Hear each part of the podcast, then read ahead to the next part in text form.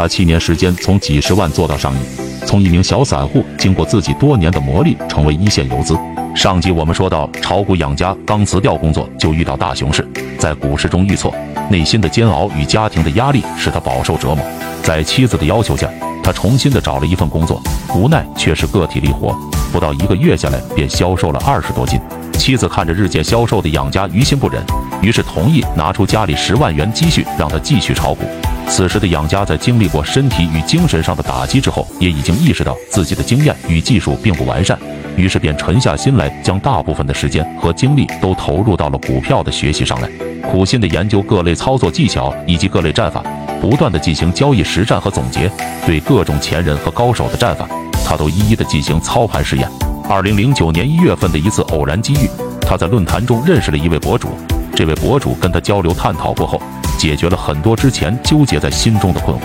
此后，炒股养家便拜这位博主为师，开启了对超短线的学习。在老师的引领下，养家接触到了龙头战法。在经过一段时间的学习后，他按照老师的建议，坚持只用一手资金去买卖。经过实盘的操练，炒股养家很快又遇到了一个新的问题，因为有好多风口的龙股都是一字板，还有很多龙股才刚刚三四个板就开始炸板，甚至有一些龙股当天打板进去，第二天就直接被闷杀。在多次请教老师无解后，他意识到日后要想有更大的突破和进步，必须要自己去潜心的研究和领悟。炒股养家逐步认识到，单纯的做龙股是行不通的。在一天一天的不断摸索中，他开始寻找并形成适合自己的一套交易模式。一天，他在看到神丘宝玉的语录之后，突然发现了解决之前的困惑的方法。于是，炒股养家细细的研究神丘宝玉的语录，并且拿出之前错误的实例进行比照。渐渐地发现了一些眉目，事情有了新的进展。原来并不是所有的龙骨都能做，